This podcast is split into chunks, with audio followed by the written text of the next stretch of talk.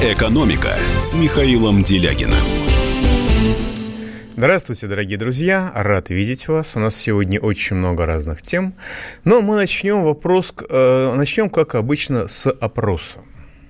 Дело в том, что на фоне новостей о коронавирусе, удешевлении нефти, там, очередных проблемах в Соединенных Штатах Америки, тема обсуждения Конституции звучит уже, знаете, так вот ласково, по-домашнему, по-уютному. Это вот такая вот хорошая новость, как улучшение погоды весной домашнее, уютное, приятное, такое мас- лас- ласкающую душу, много хороших слов. Ну и даже если они, как обычно, останутся словами, все равно лучше хорошие слова, чем плохие слова, и даже чем лучше никаких слов. И у меня в связи с этим к вам вопрос. А как вы думаете, улучшит ли изменения в Конституции а, вашу жизнь? И в частности, ну, ну и в целом жизнь вашей семьи.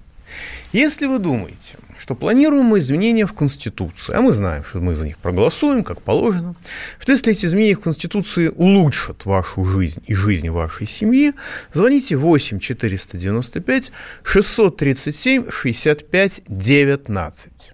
Последние, последние цифры 19. Если вы считаете, что э, изменения в Конституции на вашу жизнь и в жизни вашей семьи непосредственно не скажутся, то есть улучшение не произойдет в результате этих изменений, звоните 8 495 637 65 18. Последние цифры 18. Итак, еще раз. А если вы считаете, что изменения в Конституции изменят жизнь вашей семьи к лучшему, улучшат жизнь, то звоните 8 495 637 65 19. Если же вы считаете, что изменение Конституции на вашу жизнь непосредственно никакого влияния не окажут, тогда звоните, пожалуйста, 8 495 637 65 18. Последние числа 18. Итак, голосование идет. Надеюсь. Итак, э, продолжаем. Сегодня у нас э, предпоследний день, когда мы отмечаем 75-летие Ялтинской конференции. В этом году будет много разного рода 75-летних годовщин, связанных с Великой Отечественной войной. Вот. Э, и, в частности, 75-я годовщина Ялтинской конференции, которая продолжалась до 11 февраля, и которая создала очертания всего после а, военного мира. И а, мир, который она установила, в общем-то, он продержался до развала Советского Союза в своих основных, в своих, так сказать, базовых очертаниях. Он был подтвержден в 1975 году в Хельсинки. Ну и некоторое время еще после этого, ну, даже до сих пор он держится еще по инерции, хотя Соединенные Штаты Америки его разрушают, Запад его подрывает и так далее. И наша дипломатия апеллирует к Ялтинской конференции как к некоторой основе, которую создала миропорядок, который позволял обходиться без войны. Да, я должен принести перед вами сразу извинения. У нас сегодня голосование не работает, судя по всему. Какой-то здесь технический сбой, технический глюк, как и во многих других сферах сегодня. Поэтому я а, его продолжать не буду и голосовать не нужно, потому что голосование, к сожалению, у нас не работает. Вот. Надеюсь, что его исправят к следующей, к следующей, хотя бы к следующей пятнице. Но вот оно, к сожалению, у нас выведено из строя. Поэтому я его закрываю и продолжаем про Ялтинскую конференцию. Мы обязательно вернемся к этому вопросу. Вы сможете проголосовать, кому интересно. Ну и э, в Ялтинской конференции на самом деле очень много интересных вещей, которые до сих пор еще толком неизвестны. Ну, скажем, я общался с людьми, которые э, в здании Иниона имели дело, там был такой замечательный кабинет э, с документами, посвященными созданию ООН. А Ялтинская конференция была очень важным этапом при создании ООН. Там были, так сказать, зафиксированы э, базовые принципы этой организации. И вот э, как бы по некоторым намекам, которые имелись в этих документах, я говорю в прошедшем времени, потому что когда наши фаношники занялись, кошмар, занялись ликвидацией российской науки, то благодаря их эффективным мерам, а у нас глава ФАНО до последнего времени был министром высшего образования, благодаря их эффективной деятельности, насколько, деятельности, насколько я могу судить, произошел пожар в Унионе чудовищный, в котором погибло много бесценных документов, в том числе и документы, связанные с созданием ООН. И восстановить эти документы уже, уже невозможно, потому что они имеют политическое влияние, и те, э, так сказать, иностранные государства, которые имеют копии, с нами этими копиями делиться не будут и даже не будут признаваться, что эти документы есть.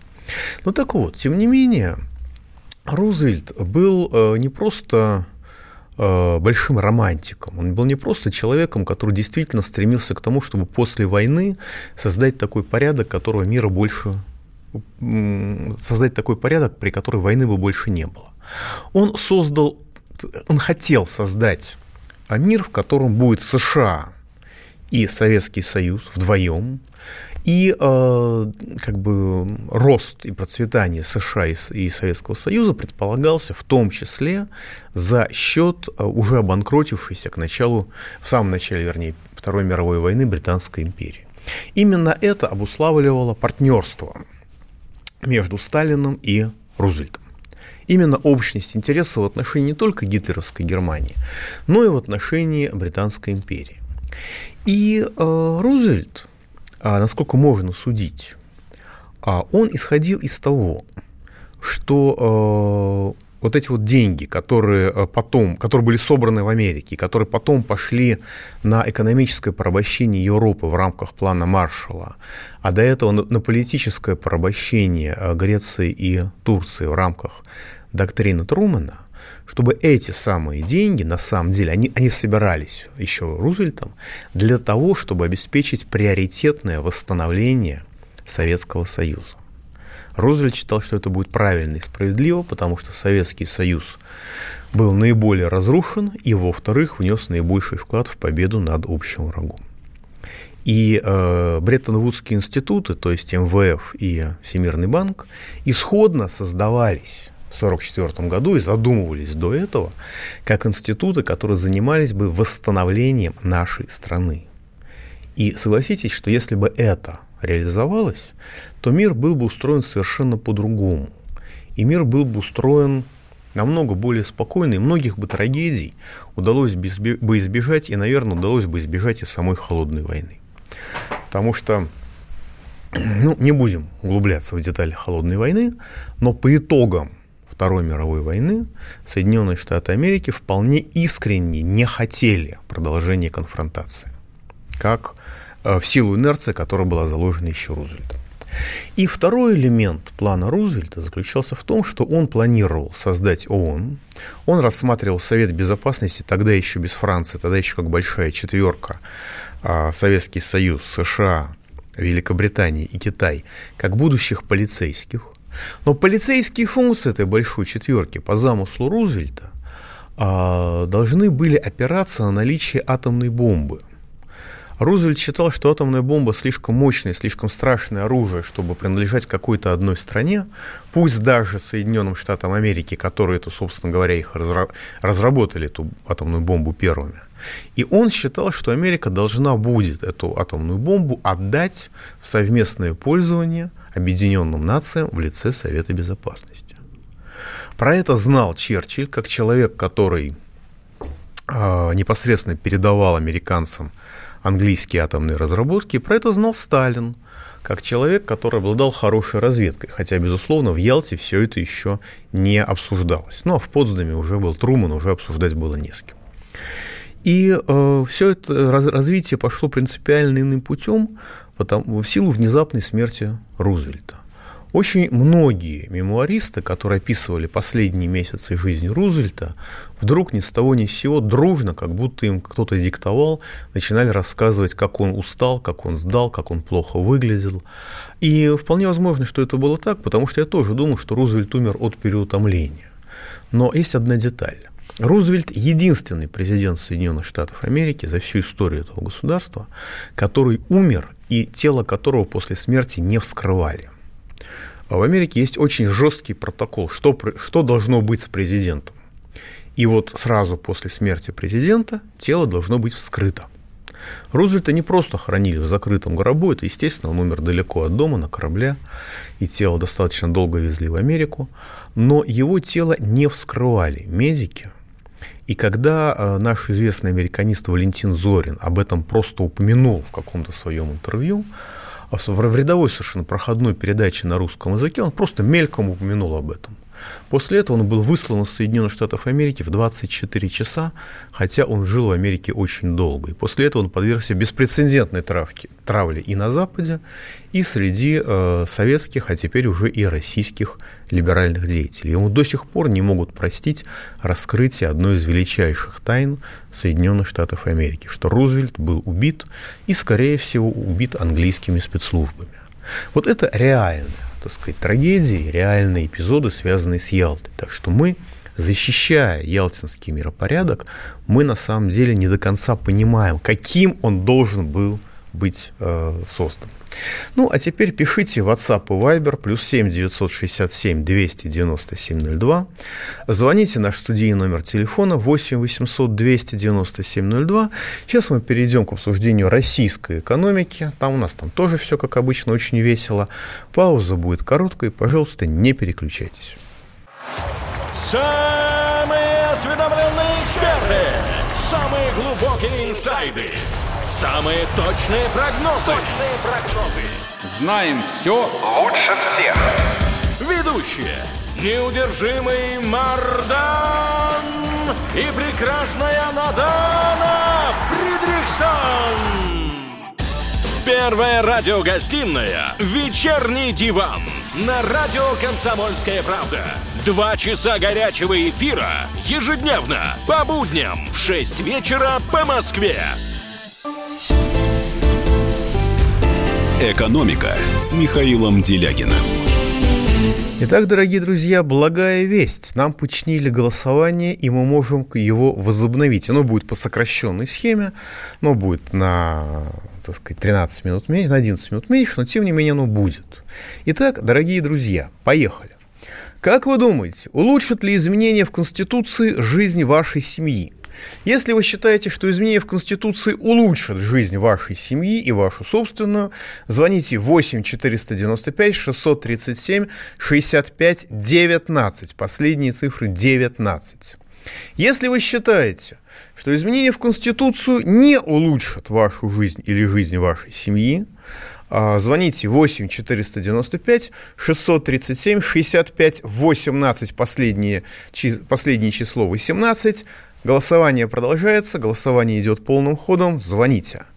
Ну и пришло письмо 9059, э, пишет Павел из города Уссурийск. Для меня это в определенной степени родной город, потому что я служил от, недалеко от него, э, в 30 километрах, в 60, извините, километрах. И э, мы тяжело больных наших возили в госпиталь именно Уссурийска. Я узнал, что некоторое время назад он был уничтожен, этот госпиталь, в ходе, так сказать, оптимизации российской армии. Он был создан в, еще в 60-е годы 19 века. То есть это было огромное монументальное здание, э, старые древние кирпичные э, стены из красного кирпича, вот. И э, я там навещал своих друзей, которые там находились в тяжелом состоянии с разными обстоятельствами. Так что Уссурийск для меня город не чужой. И вот пишет Павел. Здравствуйте, Михаил. Когда я рос ребенком, я искренне верил в величие своей страны. Когда в середине 90-х я ходил в школу и в тишине уроков слышал, как урчит желудок у, учительницы, а это урчание от голода в то время я знал не понаслышке – я все же верил в величие страны и думал, что это временно. Когда студентом в незнакомом городе без предоставления общежития я снова встретил голод, тяжелую работу после учебы допоздна, я верил в величие страны, верил, что поднимется народ российский с колен и будет жить достойно. И вот мне 33, я бы с радостью, но не могу заставить себя более и дальше верить. Мне очень жаль. Нет, я не бедствую, но я не вижу величия. Всю мою веру растоптало правительство нашей России. Дальше идет проклятие в мой адрес, ну, вероятно, потому что я в глазах Павла являюсь членом нашего правительства.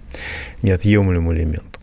Но я хочу сказать, что э, граждане Российской Федерации начинают потихонечку взрослеть. И мы перестаем верить э, рассказам о том, что кто-то поднимается с колен где-то, кроме, естественно, наших олигархов. Мы начинаем понимать, что, э, когда, что, что, что воссоединение с Крымом было просто случайностью для нашей бюрократии, вызванной непонятно чем, а закономерностью для этой бюрократии является пенсионная реформа, повышение налогов и разрушение российской экономики, вообще разрушение человеческой жизни во всех повседневных формах. Это становится настолько очевидным и настолько ясным, что э, это государство начинают критиковать уже российские олигархи. Так, российский миллиардер Олег Дерипаска раскритиковал Банк России, который опустил ключевую ставку только на четверть процентных пункта до 6% годовых. Он написал в своем телеграм-канале крайне резкое заключение, подумал, что, ну, он, естественно, лавирует между струйками, описывает, что это описывает это как первую подножку правительства Михаила Мишустина, что это мина под национальные проекты и программу борьбы с бедностью. Грабеж Банком России промышленности населения продолжается, констатировал он и призвал пристегнуть ремни. Подчеркиваю, не затянуть ремни, как нас призывают все 30 лет национального предательства, а пристегнуть ремни, то есть он предполагает, что впереди будут достаточно большие разрушительные а, так сказать, колебания и изменения. В прошлую пятницу Банк России а, снизил ставку на четверть процента. Ну, а Дерипаска перед этим говорил, что для того, чтобы начать восстановление России, необходимо снизить процентную ставку значительно, чтобы сделать кредит дешевым. Но проблема в том, что если сделать кредит дешевым, то тогда придется ограничивать финансовые спекуляции. А Банк России, как и, так сказать, наши другие руководящие органы в социально-экономической сфере, они состоят из либералов, то есть из людей, которые обслуживают интересы финансовых спекулянтов. Вот пчелы против меда бывают, а либералов против финансовых спекуляций не бывает. Поэтому Надежда Дерипаски, в общем, выглядит крайне наивно, крайне странно. Но вот даже среди российских олигархов есть люди, всерьез верующие в то, что российское государство собирается развивать Россию, а не уничтожать. Но вера в неадекватные вещи, она способствует, так сказать, эмоциональным срывам и соответствующим записям в телеграм-каналах. Давайте примем звоночку. Антон из Хабаровского в эфире. Михаил Геннадьевич, Здрасте. у меня такой вопрос. Вот, э, насколько я помню, на одном из этапов нашей перестройки и демократизации появилось такое выражение «социализм с человеческим лицом». И вот вопрос, а можно ли построить вот капитализм с человеческим лицом и при каких условиях? Капитализм с человеческим лицом получается довольно неплохо, скажем, основная часть Европы, не говоря о Скандинавии.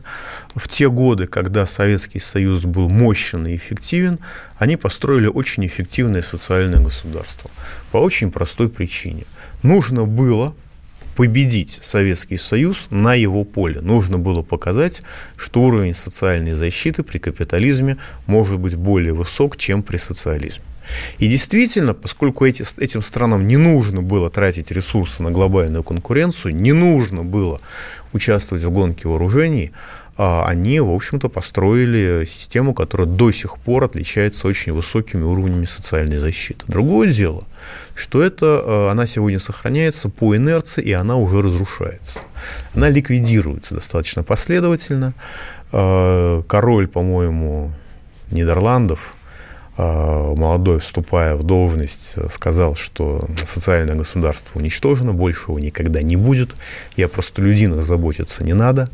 Это было лет пять назад. А Макрон, вступая в должность, сказал, что демократия может существовать только на местном уровне. А понятно, что демократия – это основа, это основа благосостояния, основа, так сказать, которая позволяет людям защищать себя.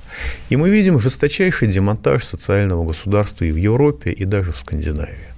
Просто у них есть что демонтировать, поэтому они, и они демонтируют достаточно плавно, но это происходит, потому что не нужно конкурировать больше с нами, а раз так, а, то, соответственно, каждый рубль, который достается, или там марка, или, или евро, который достается обычным людям, для бизнеса это просто расточение ресурсов. И людей эти средства забирают. А чтобы люди не пищали, запускают мигрантов, чтобы люди думали не о своем благосостоянии, а о физическом о физической безопасности, чтобы их не зарезали на улице, не изнасиловали на улице. Ну, правда, эту политика, эта политика а, проводится не только в странах а, Европы, не только в капиталистических странах.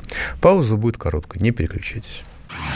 Всем привет, меня зовут Мария Баченина, и я автор подкаста «Здоровый разговор».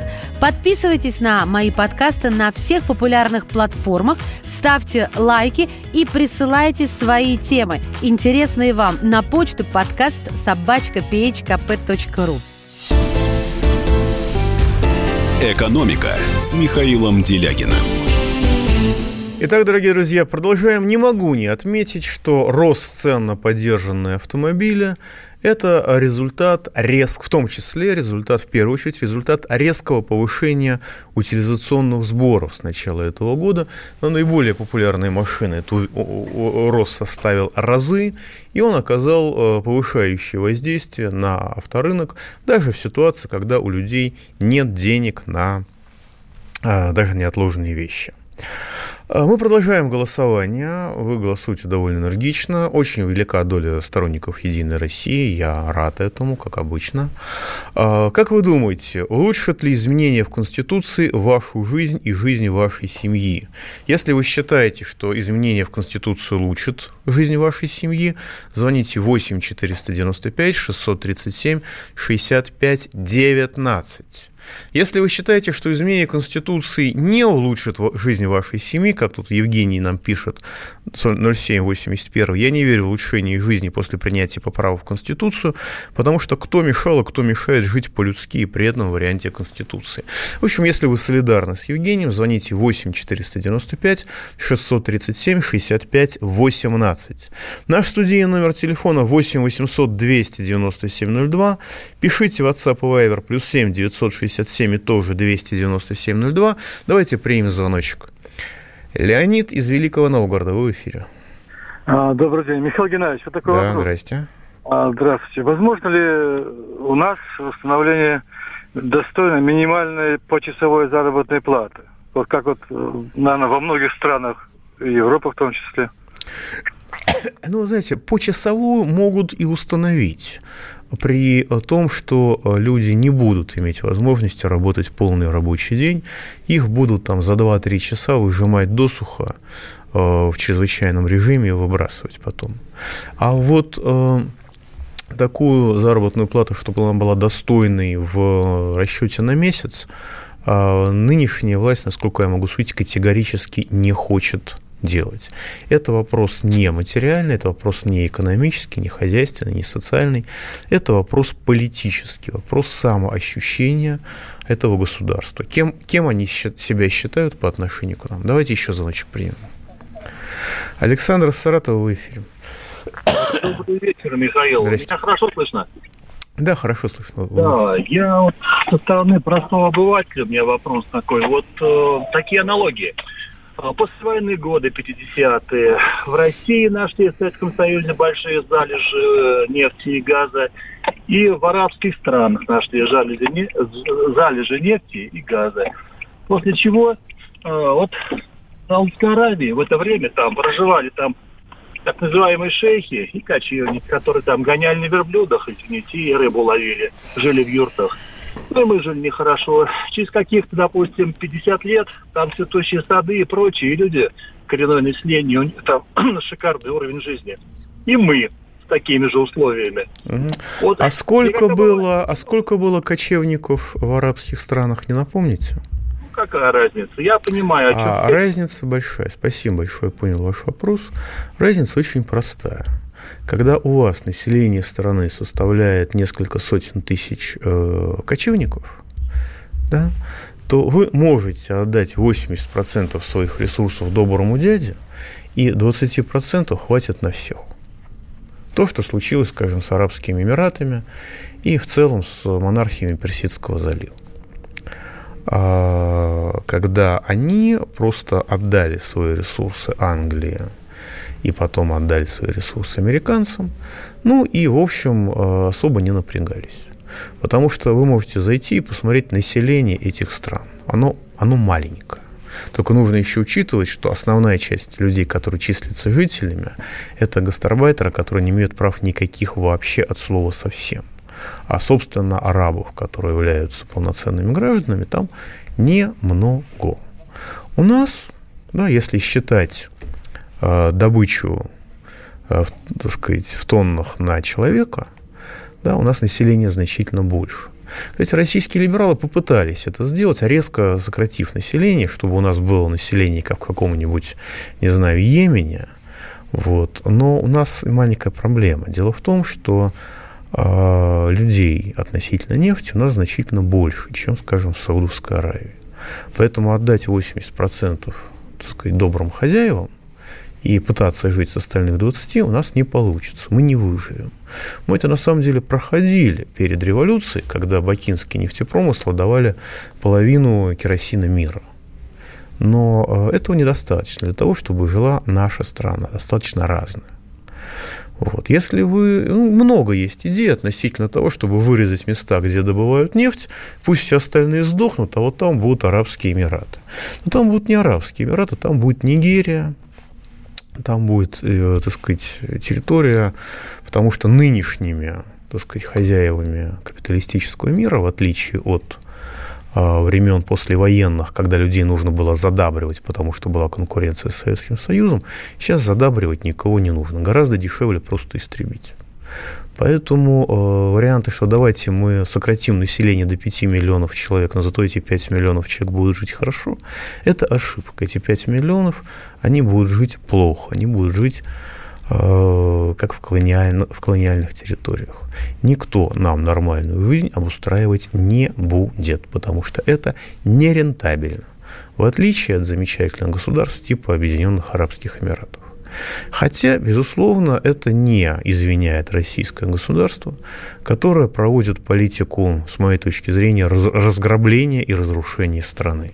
Если бы такие люди правили Саудовской Аравией, как наши хозяйственные руководители, безусловно, Саудовская Аравия превратилась бы в Гаити.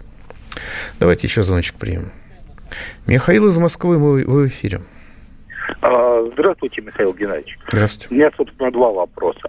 А, первый вопрос. Вот а, в Конституции есть статья, что служить в армии – это почетная обязанность. Потом где-то в районе 10-11 годов был принят указ президента, что те, кто не отслужил в армии, не могут э, занимать государственные должности. Ну, имеется в виду без уважительной причины. Но почему не было предложения внести это в Конституцию? И отсюда второй вопрос. Можно ли, так сказать, внести в Конституцию почетную обязанность инвестировать в наше государство, начиная с некоторого уровня дохода, без, э, так сказать, прописания в той же Конституции карательных мер, чтобы это работало. Потому что у меня такое впечатление, что не прописывая карательные меры, мы ничего не получим. Поэтому никакое улучшение жизни, никакой изменение Конституции не может принести. Спасибо большое. Вы знаете, вы меня порадовали, что есть такой указ, но, наверное, его никто не... О, о, о том, что человек, не служивший в армии без уважительных причин, не может занимать государственную должность, но как-то, э, как бы сказать, помягче, по-моему, если этот указ действительно был, то, наверное, его никто и не читал, даже, наверное, включая президента, а потому что если вы посмотрите молодых людей, относительно молодых людей, которые сейчас занимают руководящие должности, из них почти никто не служил в армии, по-моему. То есть, если этот указ и есть, то он не действует, как не действуют, скажем, майские указы. Что касается внесения в Конституцию разного рода разумных вещей, да внести-то в нее можно все, что угодно. Но, простите, пожалуйста, во-первых, а кто же будет выполнять эти разумные положения? И зачем? И почему? Я просто напомню, что сегодня, скажем, Конституция предусматривает за каждым из нас право на жизнь. Ну и что? Ну, право на жизнь это не означает не только то, что нас нельзя убивать на улице просто так. Хотя, если вы посмотрите наказание за убийство, скажем, которое получают некоторые представители этнической преступности, то вы удивитесь очень сильно. Но э, при этом э, с экономической точки зрения право на жизнь – это гарантирование каждому гражданину реального, а не фиктивного прожиточного минимума. У нас никто, никакое государство, никто в государстве не заикается о том, чтобы всем гражданам гарантировать прожиточный минимум. То есть никто в государстве не собирается выполнять Конституцию. Какая разница, что вы записываете в документ, который игнорируется государством, на уровне самого главного, самого базового права человека, права на жизнь. Какая разница, что в этой замечательной бумажке написано, Конституцию в ее нынешнем виде, при нынешнем государстве, э, можно выпускать в рулонах и без текста. на нее никто внимания не обращает. А второе, российское государство не ориентир, не хочет развивать территорию Российской Федерации. Насколько я понимаю, как в 90-м году его создали, так оно и занимается разграблением страны, выполняя ту свою функцию. Потому что по-другому объяснить его социально-экономическую политику, абсолютно людоедскую, я не могу. Давайте примем звоночку. Еще. Юрий, Юрий из Волгоградской области, вы в эфире. Эм, вот что, Михаил Леонидович, здравствуйте. Здрасте. Я э, отслеживаю в интернете жизнь всех регионов потихонечку, и у меня складывается мнение, что э, Хакасии здорово мстят за то, что она коммуниста выбрала. По-моему, в прошлом году им финансовой помощи не было оказано на федеральном уровне. Уж не э, мстит ли Единая Россия э, за это? Э, вы вот, знаете, вполне возможно, что... вполне возможно, что им мстит. По крайней мере, когда в Иркутске избрали коммуниста, мы видели, какая кампания травля а губернатора коммуниста поднялась везде хотя он там тоже совершал серьезные ошибки а, так сказать, она, промахи руководителей единороссов всячески замалчиваются, не выводятся из-под информационного удара. Но, но финансовая политика сейчас такова, что если бы какому-то региону не а, дали бы финансовой помощи из центра, вроде Хакасии, то он умер бы просто весь. Это было бы, это было бы массовое вымирание. Так что я думаю, что месть имеет место, но оно сконцентрировано преимущественно в информационной сфере, а не в финансовой. Пауза будет короткой, не переключайтесь. Я придумал такой сюжетный ход. Давайте я скажу некую чудовищную вещь. Это будет неудивительно скопление мигрантов – это не прогрессивная тема, не техническая, а стереотипная. Среди впечатлений моей юности через запятую идут трипы кислотные, наркотические, и благодать в церкви на праздник Троицы. Мы не знаем, есть ли у Мишустина под его пиджаком погоны, потому что если человек в конце 80-х торговал компьютерами, я думаю, к нему подошел какой-нибудь тогдашний товарищ майор, подполковник Путин, и сказал... А вот тут вот уже Программа «Кашин-Голованов. Отдельная тема». По будням в 9 вечера по Москве. «Экономика» с Михаилом Делягиным. Итак, дорогие друзья, завершающий 8 с почти половиной минут нашей передачи. Заканчивается наше голосование. 295 человек проголосовало, почти 300. 9% считают, что изменение Конституции улучшат жизнь их семей. Надеюсь, что это звонили не российские олигархи, не российские депутаты, а обычные граждане, и даже не губернаторы звонили. А 91% считают, что изменения в Конституции не улучшат жизнь их семей. 9 за изменения, 91 считают, что это на жизнь их семей не повлияет. Будет очень забавно соотнести эту пропорцию с итогами предстоящего нам всенародного, прости господи, голосования по этим самым поправкам в Конституции. Я бы предпочел всенародное голосование по отмене пенсионной реформы и введении прогрессивной шкалы подоходного налога, как во всем мире, но господин Мишустин уже объяснил, что его правительство этого не допустит. А вы спрашиваете, не а, повысит ли Конституция возраст совершеннолетия с 18 до 21 года? Ну, слушайте, ну согласитесь, что это абсолютно неразумная и бессмысленная вещь. И этого быть не может по очень простой причине. Несовершеннолетний не имеет права курить и не имеет права потреблять алкоголь. Собственно говоря, в Америке до 21 года вы даже пиво пить не имеете права, по-моему, по везде. А, это означает, что если возраст совершеннолетия повысится с 18 до 21 года, то извините, но э, потребление алкоголя и потребление сигарет резко сократится. Какое же правительство Российской Федерации, какие же либералы, которые служат бизнесу против своих сограждан, это могут допустить? Так не бывает. И 3284 э, отмечает, что с 1 января пенсию повысили на 916 рублей, я вас поздравляю, и ровно настолько же увеличили а, платежи по жилищно-коммунальному хозяйству. Ну и много эмоциональных высказываний на этот счет, уважаемый коллега. А вы подумайте, а в каких терминах об этом думают люди, которым не повысили пенсию, например, потому что они эту пенсию не получают. Понятно, что повышение ЖКХ, оно на всех.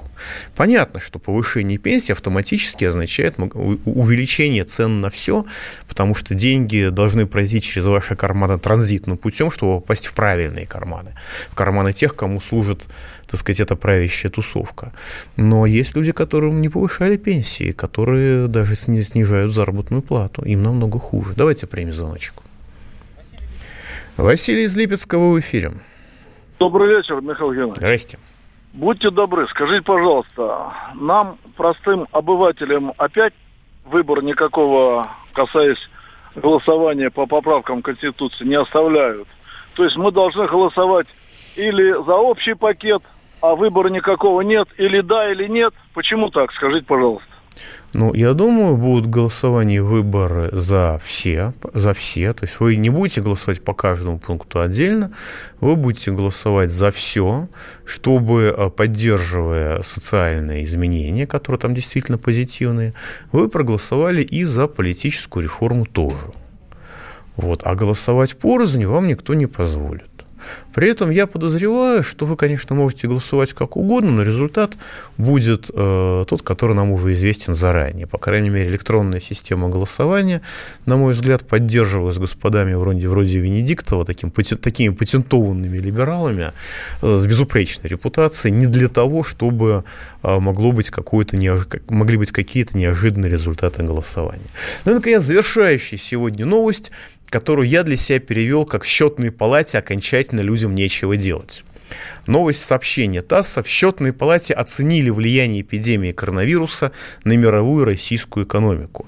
Не установленные лица, анонимные источники счетной палаты, никто их не называет. Вот, э, э, сказать, набор общих соображений, э, связанных с тем, что Китай замедляется, замедляется, это окажет из-за сокращения торговли с Китаем, это окажет негативное влияние на российскую экономику, и уже произошло удешевление нефти, правда, правда, люди в счетной палате явно не знают, что нефть подешевела не на 5%, а на 10%. Но это тоже а, оказало влияние на все. И вот возросла волатильность на финансовых рынках, которая может привести к коррекции, коррекции биржевых индексов. Я цитирую дословно. То есть, понимаете, а что такое счетная палата? Это ведомство, которое призвано бороться с воровством в бюджете. Если счетная палата – начинает рассказывать про влия... оценку влияния эпидемии коронавируса на мировую экономику и на российскую, и при этом ничего внятного и конкретного сказать не может, то значит они отчаялись бороться с воровством, и им откровенно нечего делать. По-другому я интерпретировать не могу. Ну, может быть, господин Кудрин пытаясь, пытается создать информационный шум и этому отвлечь внимание от своей весьма токсичной персоны, потому что бардак, который у нас царит в бюджете, был создан именно им. Это вторая гипотеза. Давайте примем звоночку.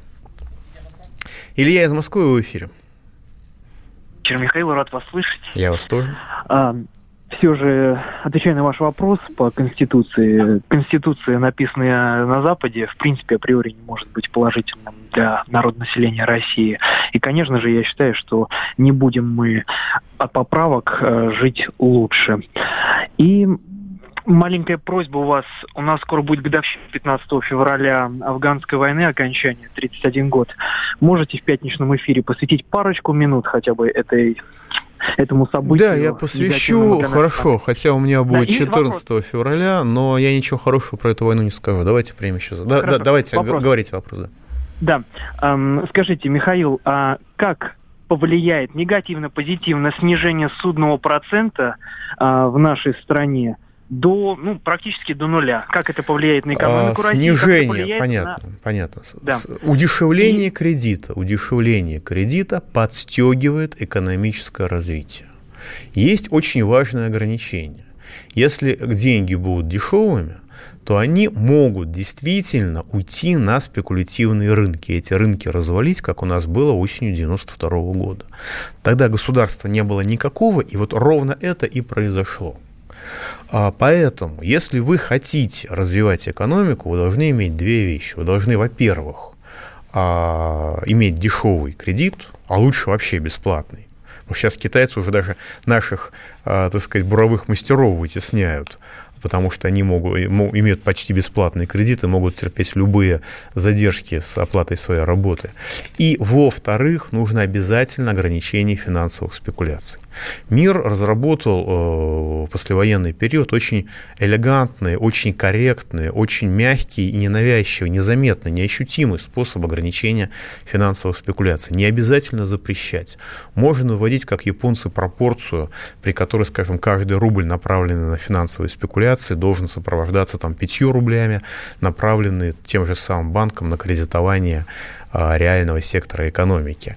А способов есть много разных, и они работают все.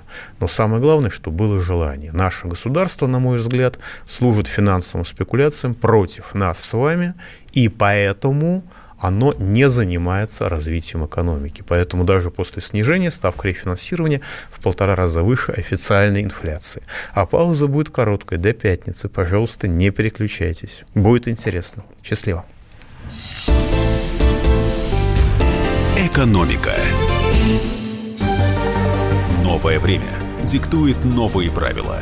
Ты не позволяешь себе подолгу быть привязанным к одному месту. Ты думаешь об удобстве, скорости и доступности информации. Именно поэтому мы сделали совершенно новую версию мобильного приложения «Радио Комсомольская правда». Современный интерфейс и обширный набор полезных функций. Возможность слушать нас в дороге, как на iOS, так и на Android в режиме онлайн и подкасты. «Комсомольская правда». Всегда рядом. Радио жизни. Радио для тебя.